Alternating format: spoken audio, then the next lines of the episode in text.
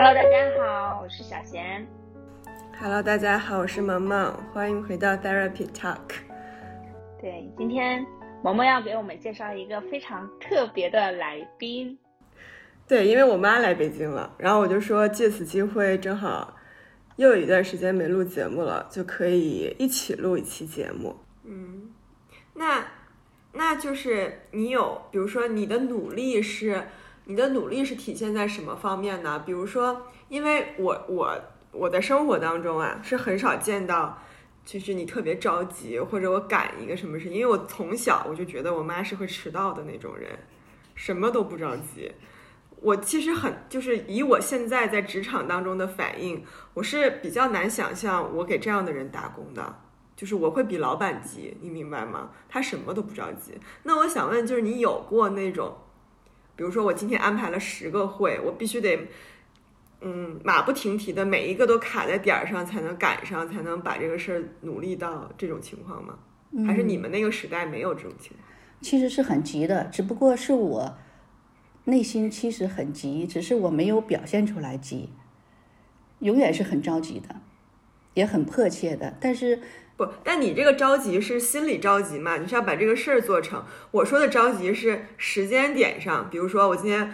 一点安排一个会，两点安排一个会，三点安排一个会，嗯，会的，这种也会吗？会的，但是那你有赶不及的时候吗？嗯，没有，但是所有的人都会觉得我是不着急。那你怎么能赶保证这个事儿能赶得上呢？嗯，我也是跟你们一样，从你们年轻的一样的年龄过来嘛。那我有非常着急或者突如其来的事情的时候，我都在告诉自己不着急，稳一秒钟、两秒钟。或者这件事情我真不知道该怎么处理的时候，我告诉自己不说话，没表情，一个表情，至少让对方知道我没有什么表情的变化。然后这个时间你再去思考我应该怎么做。所以小的时候你看我的时候，永远是不着急的，永远都是其实心里会很着急的。那你要是真迟到了呢？会有迟到的时候，不重要的事情会迟到，重要的事情从来不会迟到。那你要是因为一个不重要的会，刚好就把一个后面重要的会迟到了呢？嗯，重要的事情基本没有迟到的时候，因为我们这个事情在我们做这些工程当中，如果你迟到了就废标了，没有任何理由，所以重要的事情不会迟到。因为我的性格可能是太慢了，所以萌萌从小就会觉得妈妈什么事情都不着急，也也好像没见过我生气，是不是？就是我妈其实很离谱的，你们可能很难想象，就是她不着急到这个程度，以及她动作，她不是她不是不着急，她是这个动作会让你想到那个《疯狂动物城》里面的树懒。就是你会，比如说你正常，你认为你一个人一个一秒钟或者一分钟的呼吸应该是几次？它不是这个东西不是控制的，它就是比别人慢，次数少。嗯，那是对吧？就是，嗯，这是很离谱的，这不是这，所以我就好奇说，你就是有赶不上的事儿。我妈就是你，比如说你我啊，我和小贤。你去想说我，我我让自己冷静下来，不要那么着急，也是可以的。但是你是有那个过程，所以你会让别人看出来说，哦，你焦虑了一下，你现在冷静了。他没有，因为他整个的就是节奏就比别人慢，他着急的时候也比别人着急的时候慢。嗯，这个准确，准确。那这听上去是一个先天的优势啊，就是深藏不露。那我想知道你身边就没有。性子急的合作伙伴吗？他们对你是也也也可以合作吗？No No，我身边的所有的合作非常好的伙伴，长期合作全部都是性子很急很急的，急的不能再急的人。但是可能恰恰跟我就做了一个比较协调的搭配。嗯嗯，所以其实商场上急的人也是很多的，大部分是很急的。嗯嗯。也不是非要慢才能成功，但是我体，但是我体会到慢的好处了，慢是好处的，因为慢有比较优势，比较少，稀缺资源。对对对对对，就你就这意思嘛，就是急的多，但是急的得找慢的搭，但是慢的少，所以慢的就就是顶尖。但是我很好奇，就是我觉得啊，以我对我妈的这个了解，我觉得考试都答不完卷儿，就到这种程度。但是不是，显然，人家只是不十不不没有那十分钟检查，但人人家那题都做对了。就比如说你你你，比如说我们去考 bar，有些东西不是说。你要深思熟虑还是什么的，你知道吧？就是你就是要答答答了再说。我但我觉得这种东西我妈就做不来。这人没考啊，人不用考啊。对，是不用考这玩意儿。但为什么就是在我们的成长经历里面都是这种着急的事儿呢？我就我你我就没明白。比如说你做交易好了，或者你做律师，有些东西你就是着急要发出去，不然你今天就别睡觉了。不，你就是碰上了着急的客户嘛？因为客户催你，你才着急的把这玩意儿交出去嘛。你你要碰上你妈这样的客户，你妈说今天不给也行，明天再给，你不就不急了吗？但是你身边总要有着急，像我妈说的，着急的客户还是多的嘛。你把那些着急的客户对付完了，这些不着急的客户也也变成着急的客户了，对吧？所以还是着急的事儿多呀。你们没有，你们没有这样的客户吗？告诉你们这个东西明天。十二点之前给我就可以。有啊，但是我十二点之前，我十一点还有别的事儿，所以我的十十二点之前就可以是要从十一点到十二点要做完，对吧？阿 姨，我跟你说，我跟你说，如果你跟我说这个东西明天十二点钟之前给你就可以的话，你一定是在后天早上才会看见我给你发的东西，因为前面都排满了。你你是说十二点之前再给我可以？但是有别的客户是前天跟我说明天十二点之前给我就可以，你每天都有这样的事儿啊？还是说你们那个时代就是因为通信工具没有那么发达，然后节奏也没有那么快，导致说可以确实没有那么着急，拖拖个一天两天也是可以的。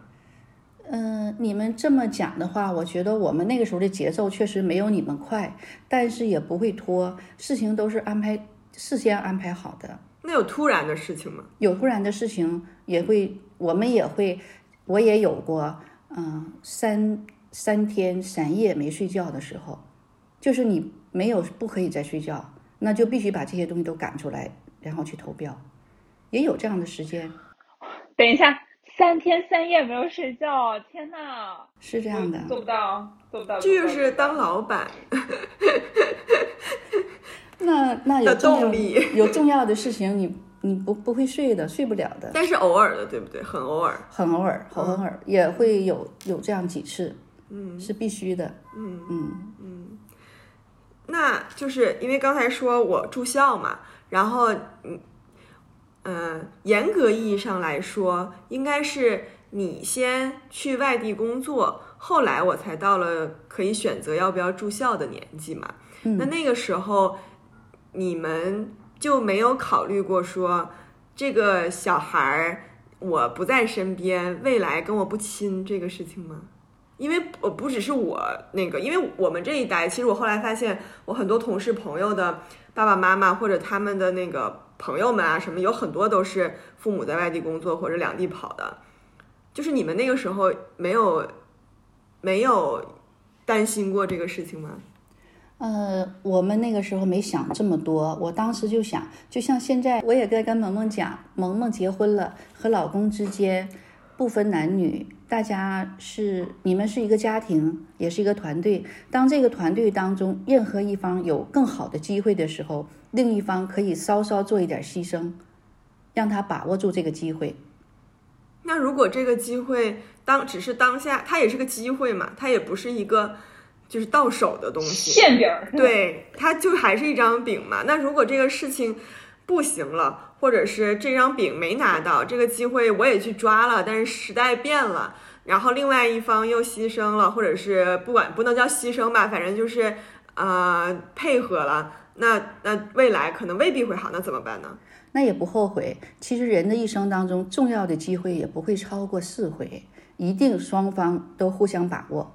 这是一个互相配合的问题，一定要这样做。我跟萌萌也讲，所以你们，你的意思就是当时，比如说你去外地工作，你就没考虑我，呃，第二个问题，回答你第二个问题。你就是想着没想那么多，就是因为那是一个机会，你得抓住。嗯，那个出门年代，的时候哟，还有个人呢。呃，回答你第二个问题，不是没考虑你，嗯、就像你说的，觉得是机会，那能不能把握得住呢？能不能成功了呢？这都是未知的，所以要暂时去试一试，试下来了以后，那就考虑你的问题了。所以你们当时没有没有想过会待那么长时间，对，对对，如果考虑那么长时间，我可能第一时间过去就买房了，不知道会是怎么样。也许当时会想，你们也都会去大连，嗯，就是各种打算。但是后来一考虑各方面最好的发展呢，那就是我自己去大连。所以我每一周就工作强度非常大。你看着我，我们就是节奏比你们慢，但其实很辛苦。我每周从周一工作到周四，周五回来跟萌萌和萌萌爸爸我们一起团聚。那我周日晚上要坐回大连，那时候大连交通没有现在方便啊，现在高铁一个多小时，那个时候要五个小时，甚至从沈阳到大连每一个高速各种交通工具的每一站我都非常熟悉，因为每周要走，嗯，也也是很辛苦，但是觉得值得，嗯。嗯。就是机会在面前的时候，可能不能考虑太多，因为你考虑太多的时候，就会发现它利弊分析不过来了嘛。就你还是得抓住主要矛盾，对，就是要抓这个机会出现在阿姨四十岁或者三十五岁之前，可能就没空管你了，因为你现在不是四十岁之前的主要矛盾，懂了？对，嗯，感觉萌萌那时候一两年，一两年的时间不会影响太多，嗯，然后后来发现，哎，好多年，好多年对这。也没影响嘛，嗯 就这样。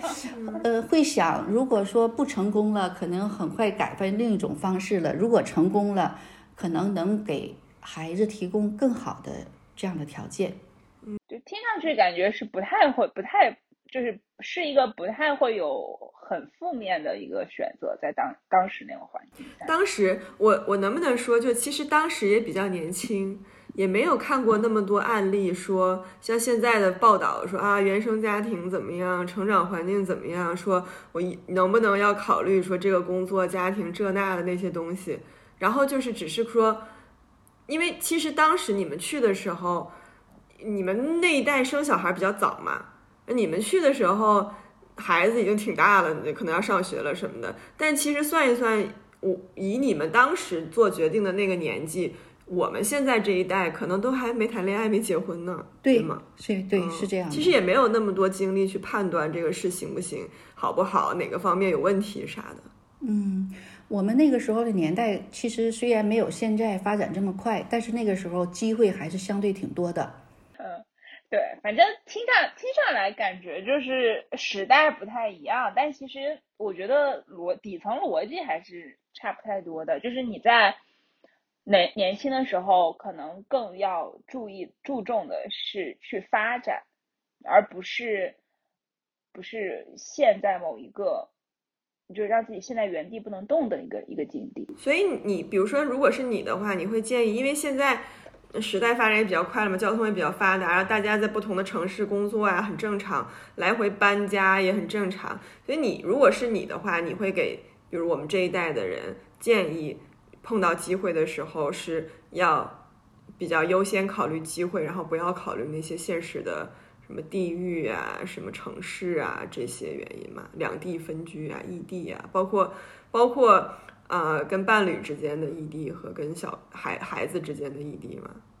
嗯，你现在还会，因为你现在大了嘛，就是你那个时候可能没来得及考虑这些，你现在回头想，你还会建议，比如说他们也做出类似的决定吗？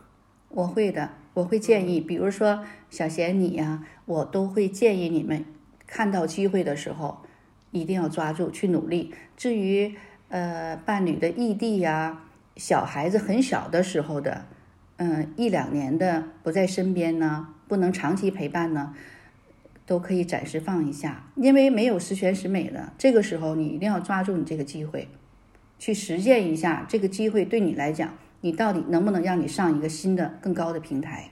我觉得这是很重要的。那有些人会想说，我离得远了，然后嗯，可能事业有机会我试了，但是可能也没成。那过几年之后发现，哎，小孩跟我也不亲了，或者他教育也成了问题，会不会觉得，那我当初不来好了，我啥也没得到，还都损失了？嗯，应该不会。这个事业上的机会和你的平台，你会很快发现，你判断的是对还是不对，不用那么久。而且还有一点，就不行还可以回来，是吗？对，是这样的。而且异地呢，我觉得对伴侣之间的情感，你们处理的好的话，可能是比在一起处理的关系更好，而不是说异地了情感会有问题。这在于每个人的经营，情感生活也是需要经营的。嗯，那有些人就是适合异地，有些人可能就不适合异地。没有，我就觉得哇天哪，好好累哦！就是事业上的机会要抓住，情感生活还要经营，觉得，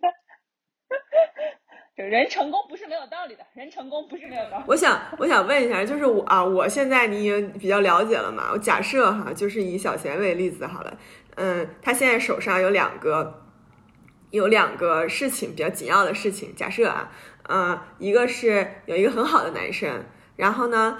那个很好的男生呢，在比如说不是上海，在北京好了，假设在北京，然后呢，嗯，这个男生身边也有别的女生，也不是说非小贤不可这种，但是呢，他对小贤也有好感，假设啊，我都是都是随便想的，然后。嗯，如果他的名字，如果小贤在北京能经常见面的话，他们俩能走到一起的可能性就会更大一点。因为你比如说身边北京他有别的女孩，也也不是说喜欢或者不喜欢，但是就是能经常陪在一起啊，那个有个有个伴儿啊啥的。那同时呢，小贤有一个工作的机会，那工作的机会是在上海，可是这个上海的机会呢，就是呃可以眼见的觉得。比比北京的要好，但是有好多少呢？也没有说好出天差万别，但就是各个层面上评价来要都好一点，而且嗯，也不用小贤搬家嘛，然后还在上海，你会觉得如果在这种情况下，你觉得哪个比较重要呢？嗯，比如说在现在我们这个年纪啊、阅历啊的情况下，就今天，如果我是小贤的母亲的话，我会建议，当然是我我们家是。建议决定权在自己，但是我会建议小小贤留在上海，工作第一。嗯，为什么呢？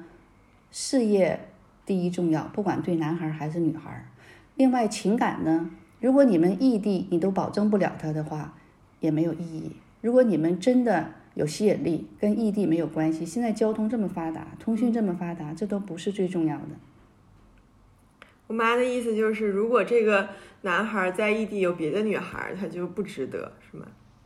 嗯，如果小贤对他有吸引力，那跟异地不异地不重要。嗯，如果那个女他身边的女孩，嗯，他觉得不适合他，那可能越在身边越起相反的作用，可能小贤不在身边对小贤更有利。嗯，嗯，那就是，可是也有很多家庭会觉得说。女孩子到了这个年纪，应该先以找男朋友为为主，就工作啥时候都能搞，而且工作哪儿都可以找。不是？你同意吗？我不同意，我不同意，还是要以自身的东西。你事业是小贤身上自己的东西，永远是，不管失恋还是不失恋，谁也拿不走的东西，这个是最重要的。另外。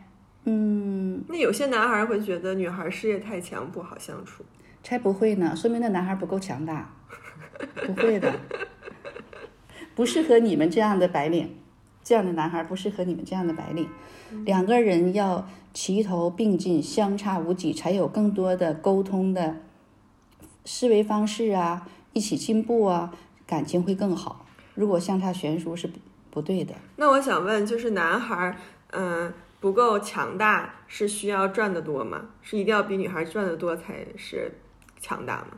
不会，有的男孩赚的没有女孩多，但是人家内心仍然很强大。嗯，那这个东西怎么判断呢？如果相差太多的话，可能也不行。